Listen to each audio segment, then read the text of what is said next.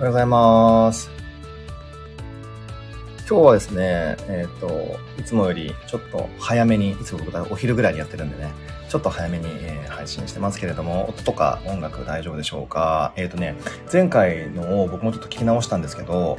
いつもと前回はね、配信方法が違ったんですよ。あの、イヤホンとかそういうね、あの意味なんですけど、で、えっ、と、今日はですね、一番最初にやった時と同じ仕様なんで多分大丈夫なのかななんて思うんですけども、もし、えー、なんか音がバグったりとかですね、まあ BGM の都合云々あったら、え、教えていただければと思います。あ、ちょっと僕、えっとね、ちょっと一回僕設定いじりますね。多分その方が良くなるはず。えー、っと、えー、っと、はい。今、これどうでしょうか？あんま変わんないかな？まあいいや。えっ、ー、と、ぼちぼち、えー、おしゃべりしていきたいと思うんですけれども、昨日ね、あの、ほにゃらら見てくださった方、えー、もう結構いらっしゃるんじゃないかな、なんて思いますが、えー、どうですかね？なんか、あの、僕がリブランドしていったっていう話とか、あとは、えー、ね、その、まあ、恩人っていう言い方もちょっと変なのかもしれませんけど、やっぱそういうリブランドのタイミングって必ずそういう助けてね、くださる方みたいなのが、まあ、出てくるっていうのは結構人の人生にあるあるなのかななんて思ったりもねして、僕も結構その、えー、2冊目かなの著作の時からずっとこう振り返りができたんで、非常に新鮮、えー、な回でした。はい。まあ、ある意味、なんていうんですかね。まあ、大体人様のことをおしゃべりするのがホニャララの毎回の流れなんですけど、なんか前半なんかはかなり僕のことも出てきてですね、ちょっと、えー、異色な、えー、回だったななんていうふうには思ってます。でも、青柳さんすごい素敵な方でね、すごい感じらしいバイブスに包まれたほっこりとした、えー、ホニャララ回になったんじゃないかななんて、えー、思います。ということで、えー、今日も一方的におしゃべりをしていきたいと思うんですけれども、えー、ちょうど昨日の、えー、夜が、えー、ホニャララの時も言ってましたけど、ちょうど旧暦でいうところの大晦日で、えー、ちょうど今日は元旦で、こんなね、旧暦の元旦に配信ができるなんて、えー、なんてタイミングなんだなんてね、思ったりもしますけれども、皆さんどうでしょうかね。なんか切り替わり感とかありますかね。僕は結構今、あの、東京にいないこともあって、えー、り替わり感が、え、まあその旅に出てるってことも含めてですよね。えー、あるなぁなんて、えー、思います。明けましておめでとうございますというコメントが、明けましておめでとうございます。はい。そう、切り替わり感がね、あるなぁなんていうふうに思ってますし、で、実際今ほら、寒波とかも来てたりとか、あのー、なんていうんですかね、いろんな、あとほら、ね、某、某、あれが、某あれとか言ってますけど、ね、あの、5類かな ?5 種かな？に下がるかも、みたいな話も含めて、なんとなくこう1幕が下がっていって、また新しい幕が上がっていってるような、えー、感情を受けてる人もいらっしゃるんじゃないかななんて、まあ思ったりもするんですけど、でも星から見ても、ちょうど今年はですね、もう本当にこの旧暦のこの年明けもそうだし、全体的にやっぱりすごい切り替え感があるような、え時なので、まあ、自分の調整ね、体調面とか、まあメンタルとかも含めて、やっぱり切り替えがあるっていう時はね、やっぱりね、大きく変わるって書いて大変なわけですよ。なので、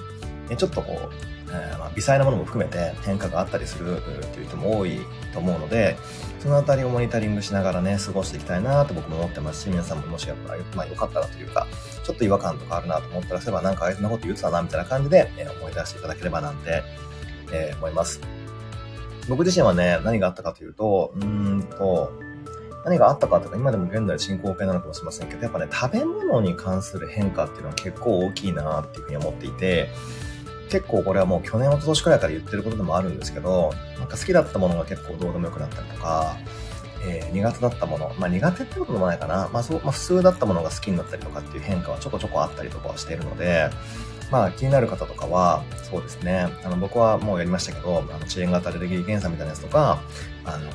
そうですね。あの、えー、エントロピー調整器とかで見てみるとか、まあそういうのを見るの得意な方に見てもらうとか、えー、するのも面白いんじゃないかななんて思ったりもしますね。やっぱり今まで好きだったからっていう感じでずっと食べ続けてると、まあ、惰性とかで、まあ、習慣ですよね。ま、意外とやっぱりもう体求めてなかったとかって結構あると思うんで、そのあたりは要チェックとか要ウォッチなのかななんて思ったりもします。で、今日の話題はですね、その食事ではなくて、えっ、ー、と、なんか旅についてね、今僕旅に出てるので、ちょっと旅についてお話ができたかななんて思うんですけど、皆さんどうですかね？なんか絶対旅にはこれ持ってくよとか、あもう絶対これがカバンの中にないと、あの、落ち着きませんとかね。なんかそういうようなものとかこととかってあったりしますでしょうかってことを聞いてみたいなと思ったんですけど、えー、だか一方的なおしゃべりのくせに聞いてみたいなって不思議な話なんですけれども、僕はですね、うーん、旅先で結構ゴリゴリ、なんかこうモニター見ながら、なんか足をマッサージするとか、なんだろう、手を揉むとか、なんだろうな、結構そういう流すっていう行為をちょこちょこやっぱりやってるんですよね。なので、さすがにマッサージオイルまでは持っていかないけど、いわゆるボディクリームみたいなやつとか、あとはそのね、よく僕空港で捕まっちゃうんですけど、あの、セキュリティのところで、あの、棒、白い、あの、絞り棒とかですね、これは何ですか？って結構聞かれるんですけど、さすがに絞り棒ですとは言えないからマッサージの棒ですって言ってますが、そうなんですよね。なんでそういうようなものとかを持ち歩いたりとか、あとはまあ日常的に使ってる漢方とか、うーん、あとなんだろうな。まあ、たまに宿とかでコーヒーとかないところもあって、で、缶コーヒー買わない僕人なので、あの、ドリップバッグの、あの、ありますよね。1個2個入ってるあの、個別包装のやつね。あれを結構持っていて、まあ、あの、宿、あの、旅先で飲んだりとか、あとは、何があるかな。うん、まあ、今回は多分かなり寒そうだったんで、あのー、なんだろう、ステロンダウンみたいなやつをね、あの、コートの下に着込めるようなやつをなんか、あの、あの入れていったりとかして、まあでもしてしてますけど、でもそれはまあ、今回のね、防防寒用というか、かあの、寒波が来る用なので、まあ、いつも持ってるわけじゃないんですけど、でも言うても僕、まあまあいつも身軽なんですよね。大きなリュックで、スーツケースを、リュック1個だけで、スーツケースを持ってうろうろってことはもうほぼほぼここ何年多分もうしてないかなっていう感じですね。お、絞り棒今回のくせには持ってきましたよ方もいらっしゃいますね。ね、絞り棒いいんですよね。入浴剤を持っていったり、ああ、わかりますね。入浴剤はね、僕もたまに持ってきますね。確かに確かに。入浴剤はですね、あの、あの、僕は結構ね、あの、現地で買ったりとかすることもありますね。結構そのご当地入浴剤とかあったりとかして、あの、こんなのがあるんや、みたいなね、あったりする。そういうのなんか売店とかのどくのも楽しかったりするなっていうのはあります。コーヒーしかなかったりするから紅茶を持っていく。なるほど。逆パターンがあるってことなんですね。手ぶらで行ってみたい。あ、でも手ぶらもいいですよね。僕ね、ちなみに手ぶらでね、行ったことありますよ。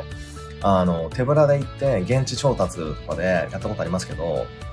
あの、手ぶらで行くとね、何か買った時に、うーん、なんだろうな、こう、リュックとかね、カバンがあればそこに物いられるんですけど、それがなかったからちょっと不便だったから、さすがにちょっとそれをやめて僕はやっぱり手ぶらはちょっとやめちゃったんですけど、いわゆるだからあれですよね、携帯と財布と鍵だけ持っていくみたいなね、ことは僕も 2, 泊3日ぐらいの時にそれやったかな。でもちょっとさすがにあの、懲りだからもうしなかったんですけど、はい。うん。ニューヨーク用の塩とアロマオイル。あ、確かにね、塩はですね、僕も一時期 500g ぐらい多分持ち歩いてた時があったんですけど、あのなんだろう、重すぎたのでちょっとやめて、小分けにして、ちっちゃいカンカンカンみたいなやつに入れて持って歩いてる時もあります。まあ、でも時期にもよるかな。今は、あの、なんていうんですかね、バリバリに浄化してくれる温泉地に今向かっていってるというか、来てる最中なので、あの、今回は持ってきてないんですけど、はい。ハロサントね、確かに確かに。皆さん結構浄化グッズ持っていってる方多いですね。ドリップコーヒーとカップっていうカップすごいな。うーん。皆さんでも結構そういうね、毎時産物がやっぱあるんですね。そう、なんかそういうようなものをやっぱ決めておくと、まあなんか僕的にはやっぱりこう、まあまあイコール旅上手っていうでもないのかもしれませんけど、自分の中でのルーティーンっていうか、これがあれば大丈夫みたいなものがあれば、あの今なんか一瞬ちょっとなんか言った言った後になんか広瀬香美の曲のタイトルやなみたいなちょっと思っちゃいましたけど、はい、なんかそういう風なものがあればね、なんかあの落ち着いたりとかするんちゃうかななんて思ったりもするんですけど、僕はだからもうその、旅用の、いわゆるその、なんていうんですか、アメニティっていうか、あの歯ブラシとか全部入ってるもう、あの、バッグとか小バッグがあって、その小バッグをですね、もうリュックに放り込んで、あとはその時その時に気候に合った、まあカットソーとかですね、スウェットとかをポッと入れて、替えの、それこそ、なんていうんですか、まあそういうインナー類とか入れて、で、もう終わりみたいな感じです。で、いつもの黒リュックだからそれも買えないし、なんかね、決まってるとね、スティーブ・ジョブズじゃないですけどね、やっぱ楽なんですよね。うん。あの、で、結構同じようなセットが、あの、兵庫のお家にもあったりするので、なのでもう兵庫に行くときはあんまり物持っていかない。まあ、パソコンとか持ってきますけども、はい、っていう感じですね。えー、ティンシャー持って行っちゃう方もいるんですね。すごいな。ティンシャー持っていくんだ。まあ気持ちはわかりますけどね。はい。うん。あとなんか、なんだっけ。あ最近なんかそういういろんなものを持っていくこと方が多いからなのか何なのかちょっとわからないですけども、もしくはなんかね、こう、ゴリゴリの施術をやっちゃう方がいるからなのかわかんないけど、なんかね、前にいた僕行ったとこどっかのホテルで、なんだっけ、お部屋の中でアロマオイルを炊かないでくださいとか、なんか、お香の強いのは炊かないでくださいみたいな注意書きが書いてあるホテルとかもあって、ちょっと思わず、うんって笑っちゃいましたけど、ああ、なるほどねっていう、まあ皆さん結構そういうね、マイなんとかグッズで、そういうのをやる方も、まあいるからなのかななんて思ったりもしましたけども、まあでもね、まあ、あ何事もほどほどになるかなっていう感じもね、しますけども、って考えたら、まあ、お城に、お城じゃない、お風呂にね、あの、お塩ぐらいがちょうどいいのかな、なんて、はい、思ったりもしますね。うん。でね、まあ旅の話はこんな感じで、まあ皆さん何のグッズ持ってきますかってことで、まあ僕はもうね、その絞り棒とかを持って行ってたりとかしてて、で、よくセキュリティで引っかかりますよってことだったんですけども はい、あの、ご当地でですね、本当に昨日もそうだったんですけど、あの、ローカルなそういう、こう、あの、外には本当に出てないような美味しい食べ物とかね、あの、まあ、昨日はちょっとショコラテリー、ショコラ、ショコラトリーに行ったんですけど、なんかそういうようなとこ巡るの僕はすごい好きでですね、まあ結構連れてってくださる方ももちろん多いんですけど、あのそういう旅をすることが結構多くて、ご当地のっていうのは結構僕はすごく惹かれる人なので、まあローカルネタすごく、あの、巡ってね、旅をすることっていうのは結構、まあ、目的にはなってくるかなって、多いなって、えー、思いますね。いや、ほんとね、昨日のチョコレートはやばかったですね。まさかあんななんか、台にね、乗ってくるとは思わなかったし、いやーなんかすごい繊細な、えー、お菓子でした。うん。あのー、当然砂糖とか使ってらっしゃると思うんですけど、あの、そういうような、あの、なんと、重たるくなる感じが一切なかったんですよね。なので、あの、本当にまた、ね、今年か、まあ来年かわかりませんけど、ね、いつも来る機会があったらまた機会な、来たいな、なんて、えー、思ってます。と、えー、旅の話はさておき、で、ぼちぼちね、次のコーナー行きたいと思うんですけど、えー、で、有事のライブ選書ということで、えー、次のコーナー、えー、は、ご本のね、紹介のコーナーなんですが、うんと、今日はね、何を紹介するかというと、前回とかとはちょっとまた違った毛色で、タイトルがですね、えっ、ー、と、世界の民族超入門っていう山中俊之さんという方のね、これ本なんですけども、でも本当のタイトルは多分ね、すっごい長くて、あの、世界96カ国で学んだ元外交官が教えるビジネスエリートの必須教養、世界の民族超入門っていう、まあ、まあ、どこまでがサブタイトルでどこまでが本タイトルかよくわからない。まあ、一応世界の民族超入門っていう、えー、まあ、あの、でかくドーンとね、あの、表紙があるので、まあ、それを目指していただければすぐに手に入るんじゃないかな、なんて思うんですけど、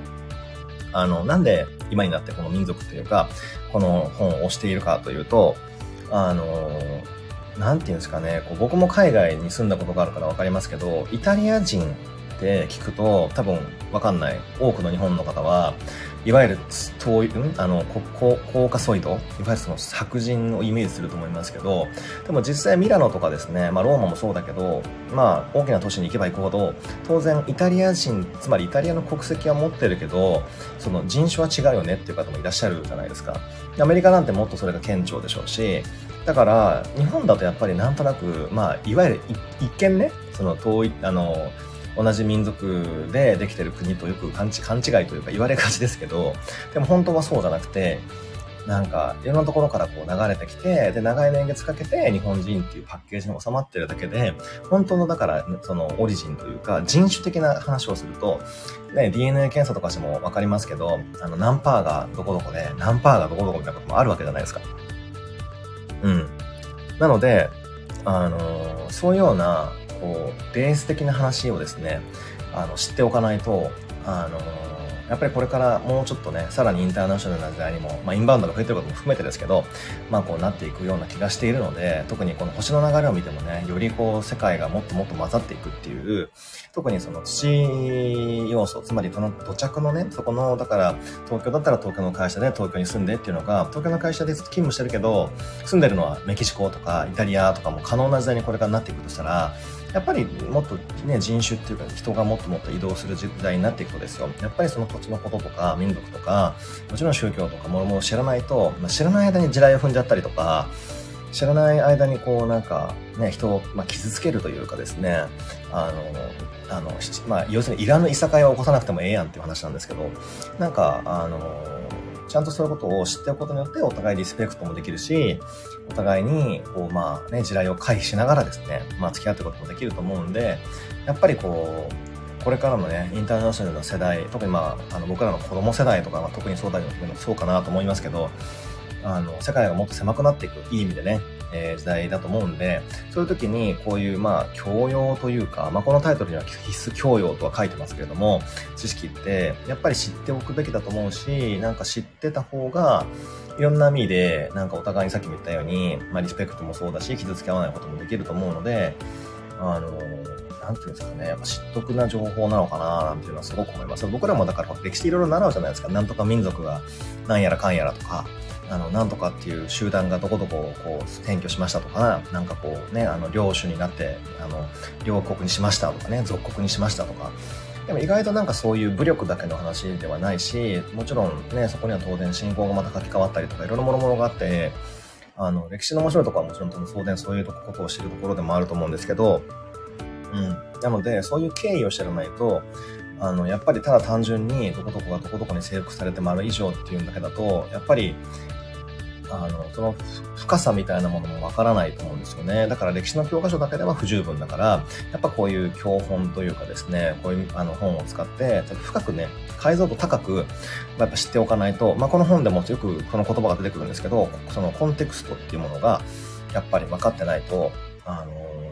のなんていうんですかね、わからないし、理解し合えないところもやっぱあると思うんですよね。なので、よりこう解像度高く世界を見つめていくためっていうかね、探検していくためにも、えー、この本に書かれてあることっていうのは結構必須なのかななんて思いましたと。そういうことで、まあ、ちょっと小難しい内容もあったりもするかもしれませんね。歴史のことも結構書かれてるんで。でも、はい、日曜の午後の読書には、えー、ぴったりなんでは、ないでしょうかと思ったので、えー、ご紹介をいたしました。もう一回タイトル言いますね。世界96カ国で学んだ元外交員が教えるビジネスエリートの必須教養、世界の民族超入門です。はい。よかったらまた見てみてください。はい。で、次にですね、えー、ネクストコーナー行きたいと思うんですけれども、何でしたっけ？あ、そうそう。えっ、ー、と、えっ、ー、と、なんだっけ？その、えっ、ー、と、有事の天気予報のコーナーですけれども、えコーナーなんですけれども、えっ、と、今日が1月の22日の、えっ、と、中国のね、あの、旧暦で言うとチャイニーズニューイヤーで、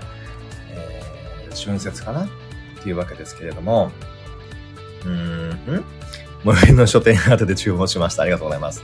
そう。で、えっ、ー、と、ちょうど今日がその年明けでですね、あの、明日が、えー、天皇制が、前も多分前、前回の放送でもお伝えしましたけど、えー、天皇制がちょうど巡行に戻るっていうタイミングを今我々は経験しておりますが、えーと、天皇制がですね、巡行に戻りますと全天体が巡行になるわけですね。まあでも実際にすごく、あの、そういう体験というか体感がある方もね、いらっしゃると思う。あ、スタープレゼントありがとうございます。で、あの、そういう体感がある方もいると思うんですけど、本当にこう意識が変わることに対して能動的になったり、いろんなことが結構、まあどうでもいいとは言わないけど、今までのことが結構なんか、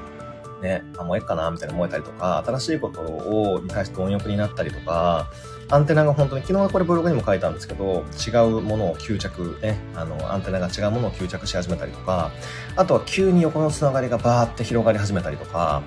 あの、全く真逆のことだから自分がだからどっちかって言ったら守る方だったら攻めの方やってみようかなとか、真逆の方にこう、あの、振り始めたりとか、あの、している方も結構いるんじゃないかななんて、えー、思うんですけどね。どうでしょう。うん。僕もなんかね、そういうところはどうかなあるかなまあ、あの、ちょうど今もこの山陰に来てますけど、山陰に来てるのは結構僕はもうこの毎年のルーティンなんで、特になんか変わったことがうんぬんではないですけど、